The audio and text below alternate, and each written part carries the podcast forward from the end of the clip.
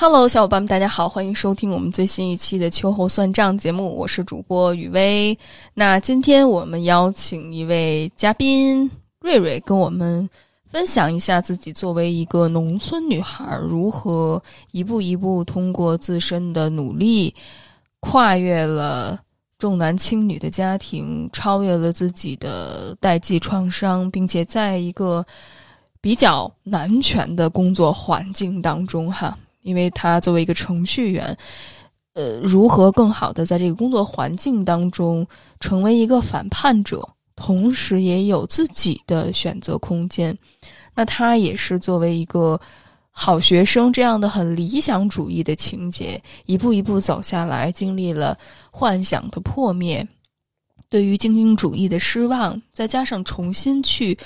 寻找到自己。瑞瑞，其实我们在。整理大纲的时候，他说自己更愿意定义自己成为一个纯情战士。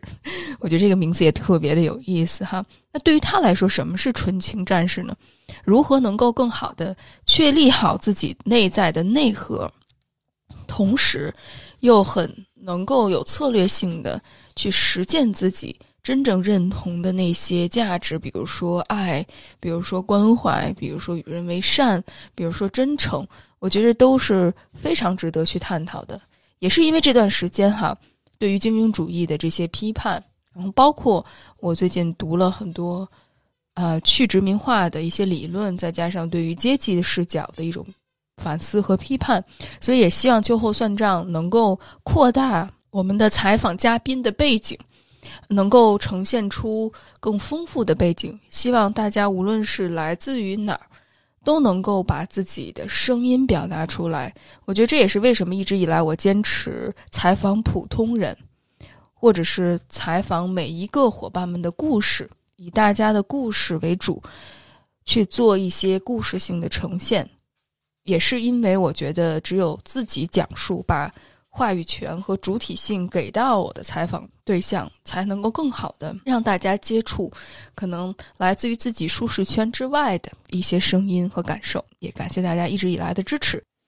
那瑞瑞，我其实挺想跟你聊一聊你自己的一个经历的，因为跟你交流的过程当中。我觉着从你身上学到了很多，特别是从小到大，从一个重男轻女的这种环境之下，一个农村女孩如何一步一步走向探索自己，然后找到自己职业方向，然后又在一个以男性为主的。一个科技行业工作哈，能够给到大家一些支持，再跟大家一起可以探讨的有关于交流、疗愈、原生家庭，包括性别，很多自我探索的这些议题哈。那要不咱们就从你从小到大的经历开始入手，嗯，那作为一个重男轻女环境下的一个好学生。呃，你一步一步从主流的教育当中一路叛逃吧，我听你的说法就是一路叛逃。呃，包括现在可能回想起来，还会有很多很让你感觉到愤慨的地方哈。所以这个部分，你要不要分享一下你从小到大的经历？其实现在“重男轻女”这四个字啊，我现在说起来，啊，还是心里会有点沉重吧，因为。其实“重男轻女”这四个字，就在我们中国当下这个环境，我觉得都是很多人不能，或者说一些舆论就不能揭开的一层伤疤。这个事情，这四个字，如果作为女生来讲的话，我觉得是，嗯，哎呀，听到还想到还是非常心酸的，因为你你是在家里面，你在你的家里面，你就是不被爱的，对吧？觉得非常一个低自尊的感感觉，说到还是比较会刺痛的。因为我生活的这个江苏这一块儿，包括我们这一代物质条件已经比较好了，他就没有出现说像上一代，比方说几家人，哎呀吃不饱饭，好连吃的东西都要给男孩，或者说遇到重大的改变人生的机会，像读书上大学。嗯，男女孩要让着男孩，像这种情况都已经没有了，所以他就是非常的隐性，就隐性到啥程度呢？嗯，就我父母在家就是从来也没说过说你要让着弟弟，就在我我十几年就没有说过这句话。那我是怎么发现这个事情？真的是我脱离了家庭上大学之后。然后慢慢的就脱离那个环境，可能也不读书了，或者说长大一点就跟父母的沟通就矛盾越来越多，然后我就会反思好多，嗯，他对待，嗯，为什么在，因为是一定一开始一定是经历过非常痛苦，就是为什么每一次我说的话，为什么每一次我想选择的东西，都那么个不听我的意见，嗯。就是很长很长的东西会让你痛苦，痛苦到一定程度，你就开始反思了，因为你跟他们交流是没有用的，那你这个痛苦你又必须解决掉，你就后来可能就是要跳出自己的感受去反思他们为什么这样，那你这一思考就会牵扯出非常多的事情。我记得，其实作为女女生来讲，我自己体验，我小时候是非常崇拜父亲这个角色的，真的，我第一次。我也是十八岁，或者是大概是二十岁左右吧。嗯，有一次我真的我感觉到“父亲”这个词在我心中是崩塌了的，就就那崩塌的那个声音，我感觉我都能听得到。就是我在想之前的一些，呃，父母的做的做的方式吧，比方说在我一些初中学校的选择啊，包括是大学啊，包括。可能我大学四年回家，我的父母从来不会很开心的迎接我，就没有这个意识。他可能也不会去接你。你回家之后，他也不会说你想吃什么菜，父母都没有这个意识。但可能我弟那时候我回来，我就能看见他们对我弟的态度是会有有一些不一样的。然后再往后面，就是我毕业之后，可能自己独立赚钱了，我需要。呃，会给他们买东西啊，不管钱多钱少。然后到我自己婚姻的上面的时候，他们的一些态度，就到最后激发到一定的一个一个程度了，我就是彻底开始拒绝，不想跟他们沟通了，就真的是沟通不了。我的情况会好一点，就是我弟吧，我弟他是一个性格非常温和的一个小男孩，打小就是，那我。也没出现过像有的网络上，就是有的家庭里面说，可能这个下面一个小孩子还会闹，是吧？还会去家大人告状这种的。我弟就是没有这种情况。我有的时候看看有些重男轻女的环境里面家庭啊，我觉得如果是我的话，我心都要碎了。因为我我就我父母有的时候很小的时候七八岁的时候，就有些场景给我造成的感觉。就是很小的一个小孩，他在心里面的感觉是说，你们才是一家人。嗯，会有几个这样的时刻，就这种事情，我觉得，哎，无论你多少岁回忆起来，还是很心酸。嗯，瑞瑞，我不知道是否方便分享几个令你印象深刻的事件。当然，如果太对你来说太太沉重的话，也可以不说，没关系。嗯，这个还好，其实。在我弟上幼儿园的时候，我可能也就是十岁以内吧。然后我父母就是想用录音机录下他小时候的一些事情嘛。然后我就在呃旁边说了一句不太好的话，然后他们就直接说：“你不要说话，你你走开。”然后他们说这句话的时候都没有看我，我就记得他们三个人。呃，一起头，嗯，头冲着那个录音机嘛，然后我就默默的走开了。啊，我走开的时候，我就，嗯，在，嗯，哎，在屋子外面看着他们。那时候我很小，呃，那时候心里就有一个声音，是说，哎，他们才是一家人。哎，这个时刻，这种时刻，在随着年纪的长大的时候，还会有很多。嗯，但是很奇怪的一点就是啊，你真的在那个家庭里面的时候，呃，这些隐性的，好像伤害不是很大。如果不是现在回忆起来的话，就我当时环境，我没觉得伤害特别大，我感受不到。嗯，但是我我现我其实想为重男轻女家里面男孩说句话，就是后面很久我才思考到，如果一个家庭里面，是因为这个小孩是女孩的话，然后父母就真的没有发自内心的对这个小孩的爱的话，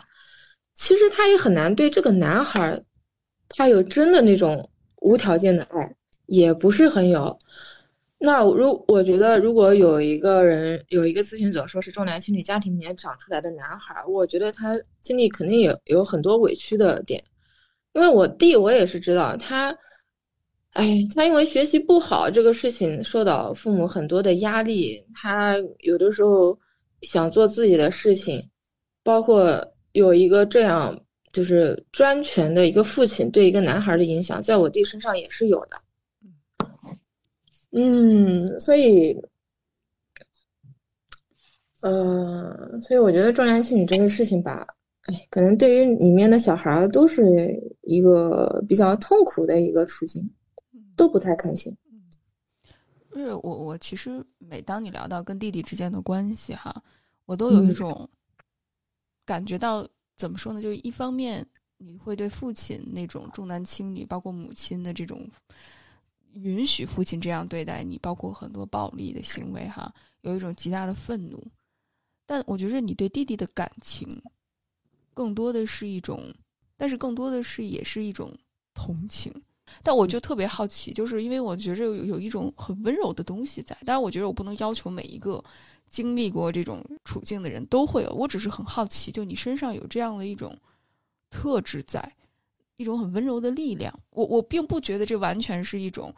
呃，我们经常说的什么斯德哥尔摩综合症，就是因为好像你很无力，所以你会同情很无力的人。本来弟弟就应该被谴责，他就是原罪，因为他是个男性，他就是原罪。但好像你会有一种超越了这种重男轻女的这个架构的一种力量在。我我其实挺好奇的，我不知道你想不想分享一下。呃，可以。首先啊，如果谁说我弟弟是有原罪的话，我可能要上去跟他干了。不可以的，因为 他作为一个小男孩，无论是说我当时我很小的时候，我作为姐姐的时候，他就是一个小男孩啊，他就是出去玩啊，出去什么的，他没有做过伤害过我的事情，他只是比我小一点，晚一点出生，父母对他的疼爱的话，不是他。主动要的，呃，然后我想夸我自己的一点就是，我不知道我是从几岁开始，也是身体有个身心里有个一声音啊，就是说，呃，我不想对我弟弟坏，因为我跟我父母的关系，呃，那是我父母对我的问题，不可以影响到我跟我弟弟的关系。这个我也很奇怪，我到现在也没闹明白，我那么小的时候是怎么有这个觉悟的，也没有人跟我说过。但是我只能，我们像这种二胎家庭里面的大孩啊，就我观察到一个非常大的现象，就是现在我的男朋友他也是大的，呃，我舍友有的时候也是大的。我觉得这种跟独生子女有一个非常大的一个区别，就是他真的会照顾。呃，会照顾，嗯，会照顾下面的人。然后他身上那种感觉嘛，就不是很自我。呃，我只是说自我啊，我不是说，我不是说自私啊。明白，明白。他确实会有一种，有的时候你看，嗯，妈妈的那种光辉，或者是奶奶的那种光辉。更让我觉得惊奇的是，我我去年做项目遇到一个领领导，他们是男的，呃，还是一个军人的身份。你就会发现，他当领导是跟其他人的感觉完全不一样的。嗯，然后一问他下面也有一个妹妹，就这样的领导，你在他身上就是，在这个社会，你真的能从他身上感受到人性的温暖。然后他又有责任感，又又能做事，确实不一样。那那我有两个点啊，就是我记得我有时候也会在想，我为什么对小孩那么个喜欢。因为在我的成长经历中，有的时候我作为一个姐姐去凝视我这个弟弟的时候，我会发现好可爱，真的好可爱。如果我家里面没有这么一个比我小的孩子的话，我可能没有这个客体的存在，我不知道通过什么能激发我心中对另一个幼小的生命的这种感受，可能就没有吧。这个事情非常巧合，因为我对象也跟我谈到过。说他有一天站在他弟弟的床边，就觉得，哎，这家伙睡得好香，好可爱啊。嗯，后面我有意识，我会觉得就是这种很多一些场景的无意识的触动吧，然后你就从你自身就产生了一种对更弱小的一个生命的一种保护欲，可能是这样，我不是特别了解。就作为一个农村女孩，重男轻女家庭的这个氛围当中长大的，我觉得好小学生某种程度上给到了你一定的优势，因为你刚才也提到，好像弟弟学习不好，会有那种压力感。但反而瑞瑞作为好学生，我相信在很大的程度上给到了你一些价值感。但好像现在你又要出逃，这个过程是如何的呢？这个好学生的这个身份对你来说，它意味着什么呢？啊，当你第一次问我这个好学生的问题的时候，嗯，我以为，其实我我当时的成绩就是，现在想想可能就是非常的传奇吧。就自打我上一年级到我高三，我印象中我只有一次考过，呃，两次，一次是第二，一次是第六，剩下的好像都是第一，而且几乎是门门科。你要问我当时十八岁的时候，我没有感觉到什么不一样，因为那对我是一个常态。但是我现在想想，为什么我身上到现在我对男性的一个能力，我对他没有慕强的这种。感觉我就是没有，呃，因为走上社会之后，我会发现好多女生身上对男性的那种能力的崇拜还是有的。但是你现在跟我说，确实生活中我可以遇到能力确实比我很强的男生嘛？我对这一点我就毫无感觉。我我觉得还是可能是跟我那么长时间的一，他就是给我一个正反馈，给我一个在外面。一个非常强有力的一个支撑。那真的作为女性来讲的话，我觉得这个可能就改变了我作为女性，呃，在这个社会上没有变成相对精神上弱势的一个非常重要的一个过程。嗯嗯嗯。然后好学生的思想吧，我们现在像我这个环境接触到的好学生，那就更多了。你会发现他们身上有，嗯，在工作上吧，他们会很快速的响应，呃，要求，嗯，会很好的完成这个任务。同时呢，嗯，有一种对于自己过度的一个，呃，要求，这好像是无论男女都都有了，这还让我挺。挺惊讶的，因为在我的印象中，我一直为男孩是比较皮实的那种，对吧？有可能不会对自己有过多的要求检讨，但是不是的，我们好学生这一批里面，你会发现很多男孩他也是对自己要求非常高，甚至有点有过度的自我检讨。那咱们要不要就聊一聊现在的，比如说工作环境？呃，你也提到理工科这种求学环境，包括工作环境的话，我觉着它很复杂。你提到很多时候它是超越男女的，就是这种好学生的标准。其实很多男性在后来生活、工作、呃学习的过程当中，也会过度的要求自己，也会过度的检讨和反思自己，去为了成为那个强者。女性可能也会有这样的倾向，但是可能我的，因为毕竟不是理工科出身，也没有在理工科这个环境下工作。那在理工科男性更多的这个环境当中。女性也有某种程度上天然的一种弱性别上的弱势，就即便我们崇拜强者，但是多少男性会有更多的优势？我想听听你的经历和看法，瑞瑞。你说到这个，我就真的很神奇。我我高中的时候，即便那时候我成绩对吧，我都是第一了。然后呢，可能亲戚或者是说隔壁邻居啊一些。男性的家长聚在一块儿，他们讨论的还是哎呀，女孩子嘛，到了高中就跟不上了。就在这种我在这种言论啊，女孩子读书是靠勤奋，然后是男孩子只要稍微勤奋一下就能追上了。嗯，就是在我读书上，我一直是很不服气这一点的。你现在我不知道这个声音弱不弱了，我我好像没怎么听到了。可能现现在这个男女孩读书会越来越平等，包括很多科学已经证据的男女大脑，它，呃，并不是它的差异，并不是说女生更容易学文科，男生更容易学理科，对吧？这种证据就越来越多了。但是在我们那时候的求学状态呢，确实是有有，哎，有偏见了吧？就我我有一件事比较特别生气的，就是当时我们的年级第一，她是一个女孩儿，嗯，然后她的成绩要么清华，要么北大嘛。可能学校就是真的是觉得她是个女孩儿，然后你选文科更稳妥一点，可以冲北大。哦，那我就觉得真的是很可惜。那那她后面，哎，整个结果确实也不是很好吧。但这件事情还没有结束。其实我我到最后工作完，我们宿舍的女孩子只有我一个人选择了做程序员这一行。那我其实我也很不明白啊，因为我我现在我感觉我们工作中这些东西并不难，只要你愿意的话，你完全可以的。你都考上了二幺幺九八五，你完全可以做这一行。但是我发现有一个非常重要的因素，可能很多女生她自己在就业择业的时候，她就会觉得这一行比较苦吧，还有什么的，他就是拒绝了，就不选择了，就是他自己。这一层他都不会选择做这个，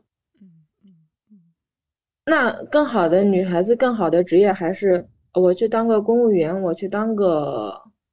老师，很普遍。就是在我毕业的时候也是这个现象，我当时就很不解，就大家女孩子找工作还是求安稳嘛。那瑞瑞，比如说面对这些压力，这些可能挑战，包括对于女孩的这些。比较刻板的印象，你是怎么突破这些？怎么去坚持去选择做一个程序员的呢？我都不知道我突破了吗？我就我想干啥干啥。我我我说呢，我很多时候跟主流价值观都不一样。你要说我是突破，我都不觉得。我我觉得我一直都是跟周围环境，我很看很愤青。我顶多是说坚持我自己吧。你比方说，大家找工作的时候想的是说，呃，钱稳安稳一点，稳稳定一点。我想的是，工作嘛，那是很决定我精神状态、人生追求的。我要找一个，首先我自己喜欢的，我要动动脑子的。然后呢，你结婚嫁人这事吧，那父母就会觉得，哎呀，你可能长得也还不错。呃，学校还可以，那你就找一个高富帅吧。哈，那我想的就是，不行啊，我要找两个人真心喜欢的，管他有房有车有房没房有车没车呢，对吧？你没房没车，我自己活在这世上，我没房，那我就去农村住土房。我没钱，那我自己能挣多少是多少。然后，嗯，就我感觉。我跟周围环境都是有点不太对，比方说，我上了大学之后，我的想法是，你这个如果你大学教育还是说老师在黑板上板书，我在下面听，回去做习题，我当时就很生气，我就想，别了，我回去重新读高中好了，你这个我可以的，我不用上大学，我高中我拿本书我也行啊，但我那时候就不想干了，我在成长的过程中。我很自由，因为你都是第一了，老师都不说你什么。家长，我不知，我现在我分不清，我分不清我父母是不关注我，还是说知道我是第一也不管我。我那没闹明白这事，反正我是都很自由，除了我回家的时候总是跟父母有冲突，剩下的空间我都很自由，自由到就是我那时候可能。上课就开小差嘛，或者是说高考前压力太大，我就两个月就不做题了。那其实这个是有点叛逆的。那时候，哎，你要说我是作为好学生吧，我感觉可能我也是好学生里面的叛徒吧，还是怎么着？对对。因为上，对对。上了大学之后，我都我不想读了，就跟那个《亮剑》里面那个李云龙，我老记得那句话了：学习学的两个屁，不学了。啊，这个他当时那电视剧这个场景我真的记忆深刻。现在包括我，我现在这个环境就是研究生、博士，嗯，或者是说教授，整个环境他们对知识和学历的崇尚感，你会发现一直都有，甚至呢，你会觉得慢慢的，知识和学历其实也就变成一种你划分地位、划分等级的一种工具而已。真的，跟可能跟金钱、跟美貌、跟财呃、跟社会地位都差不多了，只是一种工具而已。就是大众的意识，但我我不清楚里面可，我现在不了解别人的想法，因为有些嗯特别好的，我也相信他是个热血青年，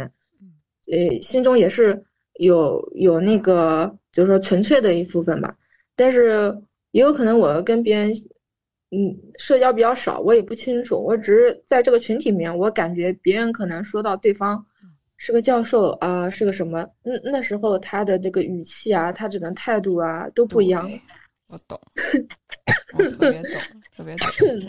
那我就不否认了。那现在就是这样。对对对，我我我我确实觉得现在学院就是，就包括刚才你提到的。关于精英主义的这套东西，可能之后我们也会聊哈。我我真的觉得现在学学院更多的时候像一个大的工厂，理工科我没有发言权，但我觉着，呃，人文类的这个教育，特别是。呃，文史哲这部分，我觉得就是这个部分挺明显的。当然，我不否认有好的老师哈，但我觉得大的环境更多的是生产一些学术的产品。就是一路走来求学，虽然你是一个好学生哈，但是你那骨子里面也有一种批判的精神，或者是反叛的那种精神。那刚才你也提到，好像这种精英主义好学生这个标签，已经不再满足你了。甚至理想主义破灭之后，我其实挺好奇的，你给自己定义为纯爱战士，这个怎么去理解呢？因为我在家里面，我就对于父母来讲的话，我觉得如果父母真的疼爱我，我可以为父母做很多事情。嗯，在同学关系里面，或者说朋友关系里面，我非常向往电视剧里面拍的那种志同道合的，甚至说我可以为你拔刀相助、两肋插刀的。谈恋爱、结婚的时候，即便像我们这一代刚出来，就是条件好的，有人要买房买车，甚至像这种思维已经变成一套非常精确的逻辑，就是如你只有是这样精确考虑、判断条件，去选择一个对象，才能显示你是一个聪明理智的人。那我在找对象的时候，我基本是说，好，我没有这个条件，但是我有的，我都会付出。我一套就是这么个路数，但甚至甚至工作当中我也是的，就是我会发现，如果别人可能这方面呃差一点，那就帮一帮。就我基本上一路都是这么个理想状态。你要跟我说你收着点，你别去，你要记顾忌一点东西，甚至你跟我提利益两个词，我都会很反感。但后来我发现，逐步的确实是不行了，这样这样下去确实是不行。哎，那那因为有过分天真，这个就是真的是过分天真。因为有些东西，它它的考虑确实是成熟的，但是你你也不能整个社会环境，我连一丝说追求理想、追求爱，我至少能听听这个声音吧，或者说这个声音应该跟我们一些理性的思考占一个五五开的比重。这才是合理的。对对，我觉得也是。就是，毕竟我们生活在一个很现实的一个物质世界，包括我们现在资本的这个力量也很大啊，包括父权的这种思想也在不断的抬头，很多封建的思想也在不断抬。所以，我觉着我们时刻的可能会需要去做出一些平衡，并不是完全我们就是归隐田园，然后享受那种。无忧无虑的田园生活，这也不现实。我们还需要劳动，我们还需要创造价值。但是在目前这个阶段，我也很认同瑞瑞你提到的，不能完全以这套主流的所谓物质至上的、金钱至上的、交易至上的这套逻辑去行事。但同时呢，完全去抛开现实世界也很难。所以这个平衡听起来挺不容易把握的。那瑞瑞，你现在这个平衡在哪儿呢？你现在寻求那个平衡的那个部分在哪儿？我觉得这个好像不是平衡，而是说一个内核和外核的关系。就是如果我的内核是坚持着善和爱的话，那我对你一些利益的考量，我并不是说对你自私，而是我觉得有些我呃好一点的，我可能帮不了你。我在帮不了你的情况下，我去帮你，那结果是我试过这种情况，两败俱伤。对，嗯，然后呢，有些人他利益考量会说的非常动听，非常有道理，但是你会发现他的内核是没有爱的，没有温暖的，他把那些嗯自私和包装成理智。不是这样的，真正的理性不是这样，真正的理性是跟感性，对，不排斥的，对，是相辅相成的，应该。嗯，对，所以我觉得我不是去平衡，我是我是先找到了把我内核里面那种人性的当时一些温暖的东西给确定下来了，之后我可能就是说，嗯，人际嗯方面相处，我可能会一些有分寸和尺度嘛，嗯嗯。但是我我现在立的规则就是说，呃，我可以不说，我肯定不说假话，但是你要在客观情况下，有些话它是不太合适说的。为啥呢？以前我也不明白，我觉得你不说真话，你就是虚伪。我也是这么要求自己的，所以我好话坏话我一股脑全说。那你你那时候你让我去从利益层面考虑说。啊，你说这个话可能是对这个不利的，或者说对谁不利的，我是不行的。那直到有一天我意识到，有些真话你说了之后会伤害到另一个人的，那时候我才真正意识到，这些有一些为人处事的策略和技巧，它并不是完全的利益导向、很冷漠的东西，甚至是有人性光辉的东西。嗯，就考虑到这一层，我才慢慢接受了所谓的一些人情世故的技巧，但是。我现在我还是跟有些人，他一开始就认为的那套人情世故是对的。我跟那批人，我还是想跟他们是泾渭分流的，泾渭分明的。我我可能到最后，我们表面上看着在某些事情上处理是一样的，嗯，但是我我对我自己的要求就是，我不可以身为一个人，但是没有人性的那一部分。明白，明白。所以听起来，瑞瑞是你在确定自己内核是什么，善是爱，是真诚，就这些东西之后，那看似那些，比如说人情世故的东西，只是帮助你更好的实践你内核的一种方式，或者是一些技巧，但并不是啊，就是你因为这些方式你很认同他们，所以才去做，而是因为他们能够帮助你更好的实现。你内心当中内核很真实的那个部分，嗯，那我明白了。那我我好奇的就是，瑞瑞，你是怎么确认的？你内心到底向往的是什么？就特别是我相信你从小到大长大过程当中，包括面对，比如说对于学院的失望，对于社会的一些不公不义的一种愤怒，哈，呃，没有被他们完全去改变，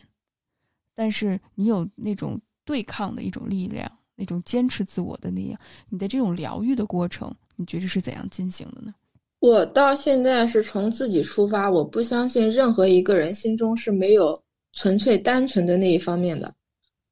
我我就通过自己吧，我我为什么去接受心理治疗？因为在很多一部分的情况下，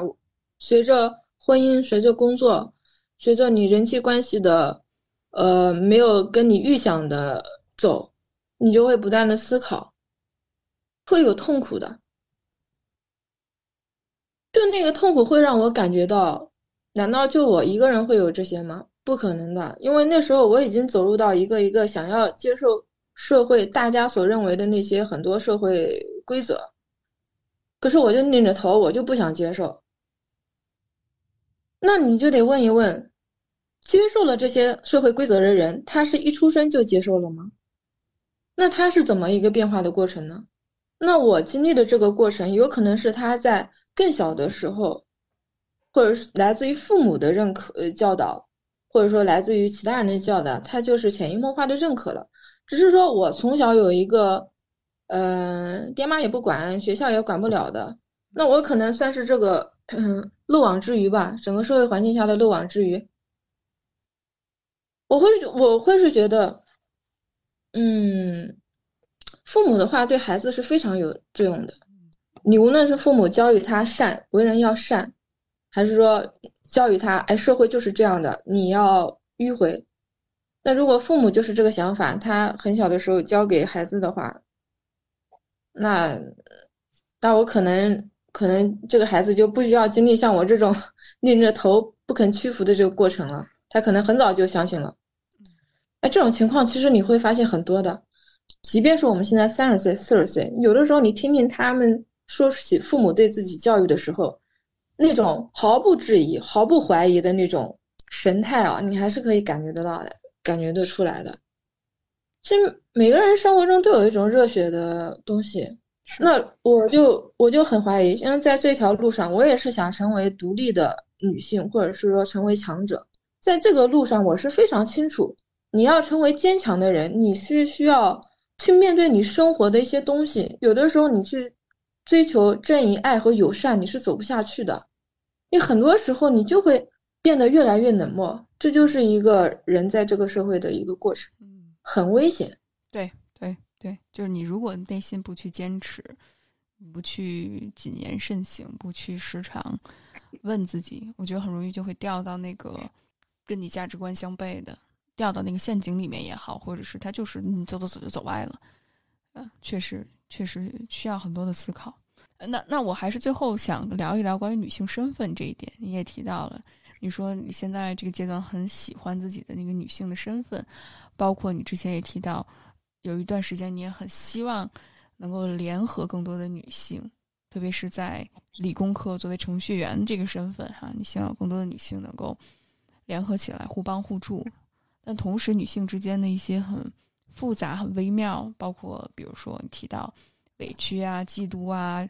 感觉很娇娇气的那种情绪哈，就是有的时候也让你感觉到很复杂。呃，所以不知道瑞瑞这个部分你有没有什么想聊的呢？嗯，我现在目前的环境，我遇到的就是，如果你真的想成为一个独立的女性，你大概率要接受你在这条路上就是孤独的行者。在在，呃，在一个男性环境当中嘛，你要么成为一个比较听话的，呃，反正你也不出什么错，那你也没有什么突出的工作成绩，这样你一个女性，她也不会，她也不会主动去说老盯着你啥的。但是如果你不愿意成为这样温顺的一个女性角色，你想去跟男性一样去开拓工作的话，那你可能会遇到。男性他们那一方面的偏见，或者说整体环境下，你作为女女性有一些生育方面的劣势，你必须要扛过这些东西。其实，在你搞明白这些环境的时候，你有选择。我不会像以前那么个去以我个人的力量去抗争你们所有人形成的一个环境，甚至说整个中华，或者是整个男权社会形成的一个这样环境，对吧？我就不去自证了嘛，我就没有那自证环境情节了。但是在这里面非常要命的是，女性在男权环境下的一部分女性，就如果我以前我可能不太明白，说，呃，我作为一个女性里面还算比较独立的人，我想去帮助一下他们，或者说让他们意识到，如果对方。他跟你这样说话，他跟你这样态度，他是不对的。你可以靠你自己的工作能力去抗争的，或者说我在工作上对他帮助一点，你会发现没有用。可能你对他做越多的善意，你觉得是善意，或者事实上你也帮助了他，他不会记得。甚至你你无论是生活中你愿意对他好，还是说你愿意跟他亲近，可能你获得的真的就是。嗯，越来越多的远离或者是排斥，甚至有的时候你会发现另外一个也很要强的女性，可能会有一些冲突。哎，这个就是让你感到非常绝望的一点。然后慢慢的你会搞明白，如果。一个女性她自己不够独立，不够那个的，她是不会欣赏你的。而现在在我的环境中，我也有我欣赏的女性，她们身上的独立性的感觉会更重一点。但问题是在她们身上，我体会到了一种君子之交淡如水的一种状态。确实是像我们这样可能精神更独立一点的时候，也不愿意天天就在一块儿，与聊的可能又比较少。那你在这条独立女性的路上，嗯，确实会比较孤单吧？但我觉得男性的话，他虽然表面上 大家也是比较，呃，工作上可以聊得来的。其实一散开，男性好像更多的，他们也是不会有太多的，呃，知心朋友，他们也是这么个状态。现在就是可能现在人超越男女哈，但是我觉得女性跟女性之间，我我总感觉可能那个关系会更复杂。我跟男性交往就没有那么多，就是复杂的那些东西在，但我觉得女性跟女性之间的确会有更多。很复杂的部分，包括一些互相猜忌呀、嫉妒啊，包括你会不会伤害到他的情绪啊？有些话是不是能说呀、不能说呀？说了他会不会冒犯啊？我觉得多少也是因为整个，首先女性她资源相对来讲就少一些，那这种竞争的关系、比较的关系就会更复杂一些，包括主体性的缺失，就是你总是需要去依赖谁谁谁，或者是依赖一个人，或者是依赖。一个家庭等等各种各样，就是要依附于一个部分存在，所以真的要独立起来，我觉得真的不容易。是是是这样，因为很多时候，我觉得也是一个人的发展受限了，发展受限了，他那个状态吧，他就可能是通俗来讲，格局不够那么大。嗯。但我现在是会觉得，嗯，没办法，你你跟他说你要坚强，你要大义，他可能回去就觉得你很傻。确实，可能想要的不太一样。嗯，对你跟他说你要负责，你工作中要尽责，你不能这样说别人，他可能就远离你了。嗯嗯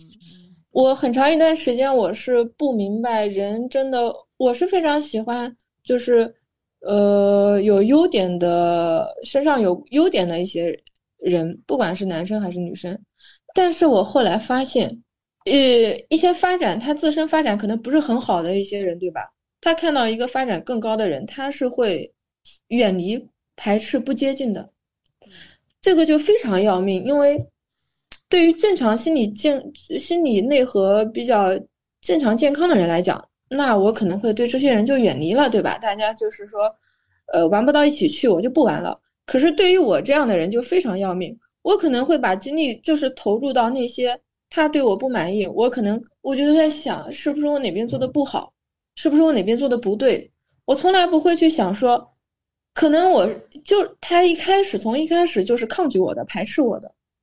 然后我意识到这个问题之后，我就真的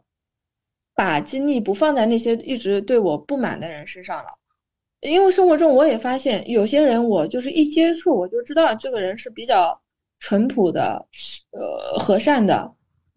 那我就会主动去跟那些人接触。这个现象非常的非常的诡调，因为我我现在我在另一个人身上，我现在在我环境另一个女生身上也看到了相同的情况。然后我就会跟她说：“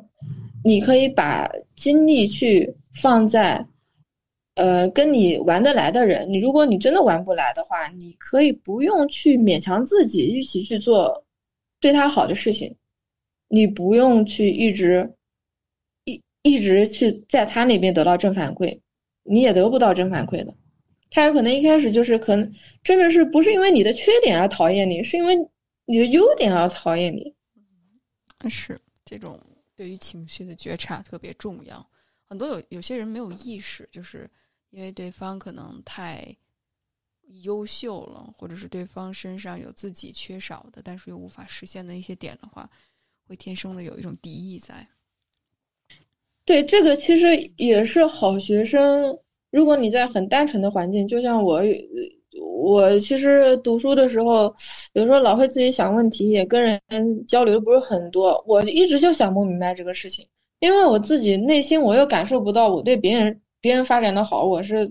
不喜欢的。我又没有这种情绪体验，我真的是闹不明白。嗯嗯，是的。后面后面我就建议就是 大家就是每个人有自己兴趣爱好嘛，你就找你玩得到一起的人来就好了。嗯，但这里面有个逻辑啊，他是这样的：好学生他有个什么思维呢？就是你对我不好，他就会想是不是我哪边做的不对了，那我就要调整自己，我要做的更好。这个其实也是被要求，就是你不断学习，你要好，那你就得调整自己，你就得去根据客观情况去校正自己的行为嘛。他是这样，那有些人我就有些人人家不校正自己，都是别人的错。对，我们就是可，我们非常害怕，就是自己会变得不优秀，或者是说，我是最怕自己会道德滑坡，所以我非常需要借助外界。的反馈来校正自己，这完全没错。但我后面我发现搞错了，我搞错了校正信息的那个来源。至少这些来源，你应该去找一个那个人，他是相对公正的、相对客观的人。他如果真的对你提一些批评和建议，那你确实是可以改进的。嗯嗯。但是很可惜，真实的生活里面往往也不会有人真的给你提。嗯，呃，你改进的意见和缺点，好像大家也有可能是说怕伤到面子、伤到关系，大家也就不说了。嗯嗯，是没错没错，我觉着确实因人而异吧。对，其实你多碰几次壁，可能就真的了解到什么话对于什么人该说什么，不该说什么。而且我觉得到最后，我们只能给一些人一些。建议，但真的改变的真正选择的是他们自己的人生。我觉着很难去改变一个人吧。